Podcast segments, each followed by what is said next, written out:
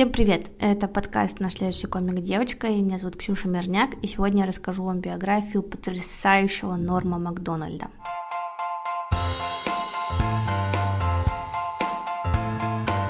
Норм родился 17 октября 1959 года, и лично мне этот факт пипец как приятен, потому что я тоже родилась 17 октября 1959 года. Ладно, 91 Норм родился в городе Квебек в Канаде. Его родители оба были учителями, так что он такой из среднестатистической канадской семьи. Норм говорит, что его считали странным, и я думаю, дальше вы поймете почему. Еще он был супер скромным в детстве и всего боялся. В подкасте Марка Мэрона Норм рассказал, что предположил Предположительно, его стиль в юморе сформировался после вот этих двух э, ситуаций. Первое было, когда отец э, Нормы отправился проводить слепого друга отца в магазин, и Норму приходилось описывать все, что он видел, этому слепому другу, и в какой-то момент он начал сильно смеяться от этого. А вторая, это на, на следующий же день он встретил сумасшедшего бомжа, и этот бомж ему как-то представился и тоже начал смеяться, и вот тогда э, Норм говорит, что у него сработал какой-то переключатель, и он стал смотреть на мир как на какой-то сюр, и это стало основой его стендапа, что все вокруг это какой-то абсурд. Ну и, конечно, Норм отметил, что на него оказала влияние русская литература – Достоевский, Толстой и Чехов. Еще в том же подкасте Норм рассказывал, что он много смеется и может даже досмеяться до панической атаки. Еще ему сложно выражать свои чувства в привычной манере, например, вот он не смог заплакать на похоронах отца, но мог разреветься, стоя у какой-то картины. Хотя он ничего не понимает в искусстве, но вот как бы он себя вот так может почувствовать. Однажды он влюбился в девушку на картине и не знал, что с этим делать. Мне кажется, вот Норм был очень чувствительным в самом хорошем смысле этого слова. Его первое выступление было в стендап-клубе в столице Канады в Оттаве в 1985 году. Говорят, ему не понравилось его первое выступление, и владелец клуба уговорил его выступить еще. Первым же комиком, которого он видел вживую, это был Боб Сагет, когда Боб приезжал к ним в Канаду. Боб на самом деле не намного был старше Норма, и они потом подружились и даже сняли вместе фильм. Еще из забавных фактов о его начале в стендапе, его четвертое выступление длилось час. Прикиньте, выступать час, когда ты только начинаешь. Ну, как Норм говорит, это потому что в Оттаве тогда было всего два комика. И у него была запись этого выступления, но однажды он прослушал ее и удалил, потому что ему стыдно показывать свои первые шутки. Еще он считал, что в Канаде стендап намного лучше, потому что в Канаде никто из комиков не стремился сниматься в кино или на телевидении, потому что там не было ни того, ни другого. Так что все было в стендапе. И когда они там занимались стендапом, они с комиками просто думали, что останутся стендаперами на всю жизнь, и все, это было весело.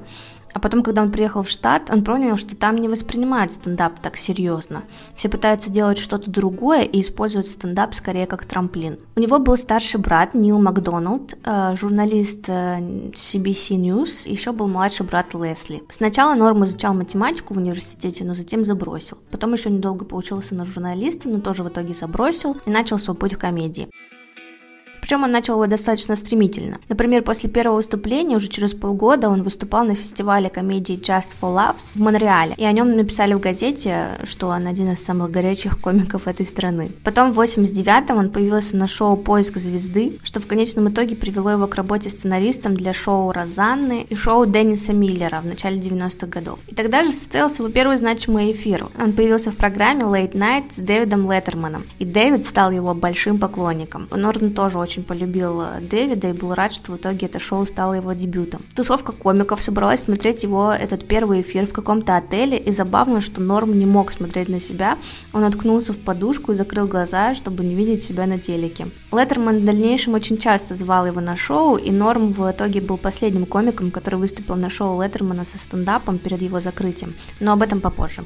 И потом его пригласили присоединиться к Saturday Night Live. В СНЛ он участвовал в скетчах, но больше всего, конечно, он запомнился участием в рубрике Weekend Update, где он шутил над новостями. И делал это довольно резко, что не всем нравилось. Например, шутил над Майклом Джексоном, что он э, гомосексуалист-педофил. Ему делали замечания, говорили, Норм, ты что хочешь, чтобы Майкл подал на тебя в суд? А Норм искренне абсолютно отвечал, что типа круто, было бы прикольно оказаться в суде вместе с Майклом Джексоном. Ну, он правда был немного вне этих привычных норм, совершенно не соответствуя своему имени. Ну и, конечно, главный скандал, из-за которого, скорее всего, его и уволили из СНЛ, это то, что он постоянно шутил про О. Джея Симпсона. О. Джей был подозреваемым в убийстве своей жены и ее любовника, но он был любимым спортсменом многих американцев, и пресса всегда очень аккуратно обходила эту тему. А Норму было пофиг, он напрямую шутил и говорил, что О. Джей убийца. И в итоге в начале 98 -го года Дон Олмайер, президент подразделения NBC на западном побережье, снял Норма с должности ведущего рубрики Weekend Update, ссылаясь на снижение рейтингов и ухудшение качества. Но не стоит упускать тот факт, что Олмайер был хорошим другом от Джея Симпсона и поддерживал его во время судебного процесса. скорее всего, ему просто надоело, что на его канале так жестко топят его друга. При этом нужно отдать должное Норму. Он чуть ли не в этот день пришел по приглашению снова к Дэвиду Леттерману и так спокойно сказал, мол, меня уволили. Дэвид пытался выяснить ситуацию и говорил, какие они там дебилы, а Норм, наоборот, очень вежливо отзывался и даже поправлял Дэвида. Потом, позже, Норм пришел к выводу, что его могли уволить не сколько именно из-за шуток про Джея, но еще и потому, что он был довольно непокорным. И кому понравится, когда тебе не подчиняются и делают по-своему. Справедливости ради, говорил Норм, мой апдейт не был приятным для большей части аудитории. Я делал шутки, которые, как я знал, не вызовут большой реакции. Так что зачем вам какой-то чувак, который не пытается угодить аудитории? Правда, спустя уже полтора года его позвали провести один из выпусков СНЛ, и он, естественно, шутил над этим, что шоу скатилось. После увольнения из СНЛ он написал и снялся в фильме «Грязная работа» в 98 году и вел свой собственный ситком The Norm Show с 99 по 2001. Так как этот ситком писали авторы, ему, естественно, не нравилось, как они пишут, что вообще не нравилось сниматься в ситкоме. Норму также можно услышать в озвучке, э, например, в Гриффинах, Тайны Майка Тайсона, Орвилл и Доктор Дулитл. Немного про личную жизнь. В 88 году Норм женился на Коне Вейленкур, от которой у него родился сын Дилан, 93 -го года рождения. Пара рассталась в апреле 99-го, но Норм прекрасно общался с сыном. Они вместе участвовали в эпизоде онлайн-ток-шоу Тома Грина, а, и Дилан даже имел свой собственный YouTube-канал 2015 года, но потом почему-то перестал. Многие из этих видео абсурдны, что очень похоже на стиль его отца. И все-таки Дилан вместе с мамой ведут довольно частную жизнь. Норм был звездой почти всех американских late-night шоу. Леттерман говорил, если бы могли, мы бы звали бы Норма каждую неделю. Он смешон так, как некоторые люди вдыхают и выдыхают. Я не знаю никого, кто был бы смешнее. У Конана О'Брайена с Нормом тоже получался отличный дуэт, и, пожалуй, именно с Нормом он вел свои лучшие беседы. Конечно, все благодаря Норму. У него был такой прием – рассказывать длинную бредовую историю и потом заканчивать каким-то не сильно сложным панчем, но так как это было приправлено обаянием Нормы и его каким-то подростковым блеском в глазах, это всегда было идеально. Как-то он пришел к Джону Стюарту из Daily Show и шутил о смерти Стива Ирвина, это американский охотник на крокодилов, спустя всего 10 дней после происшествия, которое, как вы могли догадаться, связано с крокодилом. И Джон говорил, пожалуйста, не заставляй нас смеяться над этим,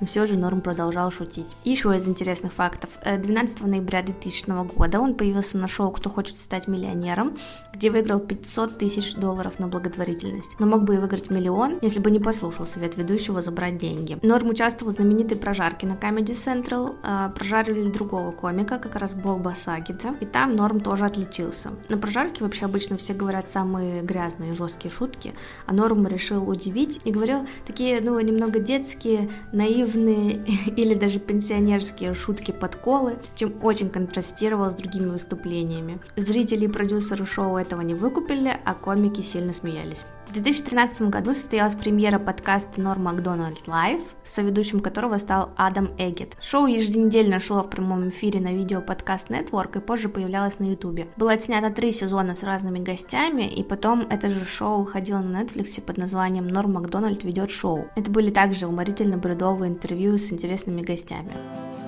5 мая 2015 года Норм выступил с последним стендап-выступлением в позднем шоу Дэвида Леттермана. В конце выступления он разрыдался, когда пересказывал шутку, которую Леттерман рассказал в 70-м аж году, тогда, когда 13-летний Норм впервые увидел его в канадском ток-шоу и был в зале. И потом Норм сказал, что любит Дэвида. И когда я это прочитала, я подумала, ну прям вот, ну прям разрыдался. Ну, не может быть такого. Я нашла это выступление, и правда, Норм прям не смог сдержать слез, это было очень трогательно. Из, так скажем, минусов Норма, хотя я бы так не сказала, это пристрастие к азартным играм. Говорят, все после съемок SNL отправлялись на вечеринку, а Норм ехал в Атлантик-Сити играть в кости или в покер. Его зависимость усилилась, когда он переехал в новую квартиру с казино на первом этаже здания. Однажды он выиграл 100 тысяч долларов, и это его и подсадило. Потом он дважды проигрывал все свои деньги, и как-то раз он проиграл 400 тысяч долларов за один раз. И еще у него был мини-скандал с движением MeToo, это движение против сексуальных домогательств. Он где-то высказался в защиту Луиси Кея и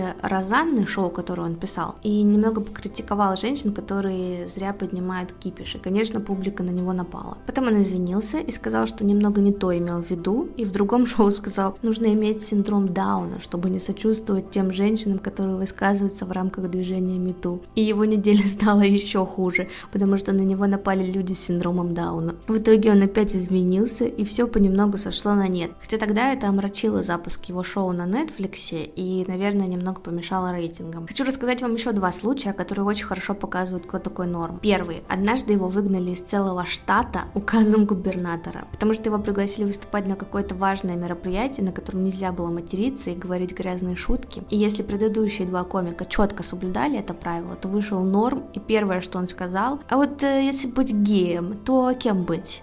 чуваком с жопой или чуваком с членом. Люди выбегали с детьми из зала, а студенты угорали жестко. И второй случай просто гэнгста. Как-то они были в туре с комиками и выступали каждый вечер. И в какие-то дни Норм выступал круто, и тогда после выступления он сидел в гримерке и играл с другими парнями в покер. Но в какие-то вечера Норм лажал и выступал в тишину, и тогда он стоял на выходе и прощался со зрителями и говорил спасибо, что пришли, и жал всем руку. Ну вы представьте, ну когда ты лажаешь, ты чувствуешь себя ничтожеством, ты никого и близко не хочешь видеть, а Норму было все равно, и он так себя не чувствовал, и ради прикола стоял и создавал это неудобное чувство у зрителей. И, наверное, сам угорал с этого, и комики в стороне угорали тоже. Вот такой вот Норм. Норм никогда не думал о том, что там будет дальше у него в карьере. Он считал, позвали к Леттерману – круто, позвали в СНЛ – супер, а что дальше, не загадывал. А еще он, кстати, не считал, что у комика должно быть много спешлов. Приводил в пример Джея Лена, у которого вообще вроде нет спешлов. У самого Норма я видела два спешла 2011 и 2017 года. Советую вам глянуть. А также ВКонтакте я залью два фрагмента, связанных с Нормом, от которых мне очень смешно. Один фрагмент из интервью с Ларри Кингом, а другой э, Бёрд рассказывает шутку Норма в подкасте у Джо Рогана. Посмотрите, это вообще прикол. Нор много говорил о том, что боится болезни и смерти, шутил об этом в стендапе и пытался преодолеть свой страх. И когда ты узнаешь, что он 9 лет боролся с раком, становится понятно, откуда у него этот страх. Но об этом не знал никто, и поэтому для всех стало огромной неожиданностью услышать в новостях 14 сентября 2021 года, что Норм Макдоналд умер от острой лейкемии в больнице в Калифорнии в возрасте 61 года. О его диагнозе знали лишь его близкие. И повторюсь, он болел 9 лет. Он не хотел, чтобы все знали о раке, так как думал, что отношение к нему изменится, и он не хотел, чтобы его жалели или чтобы над шутками специально смеялись или специально куда-то звали. Я считаю, что этот поступок вообще невероятно сильного человека. Мне кажется, это тоже говорит о том, какой Норм все-таки крутой и не похож ни на кого. Как-то он писал, что шутка должна застать кого-то врасплох, она никогда не должна потворствовать. И Норм, конечно, никогда и ни в чем не потворствовал. У него была еще шутка про рак. Странно, что люди говорят, он вел борьбу с раком и проиграл. Но ведь если вы умрете, то рак умрет тоже, а значит это не поражение, это ничья. Так что у Норма ничья. Я была бы вообще так счастлива знать его лично. Мне кажется, таких людей не бывает. И он меня очень вдохновил, и надеюсь, у кого-нибудь из вас тоже.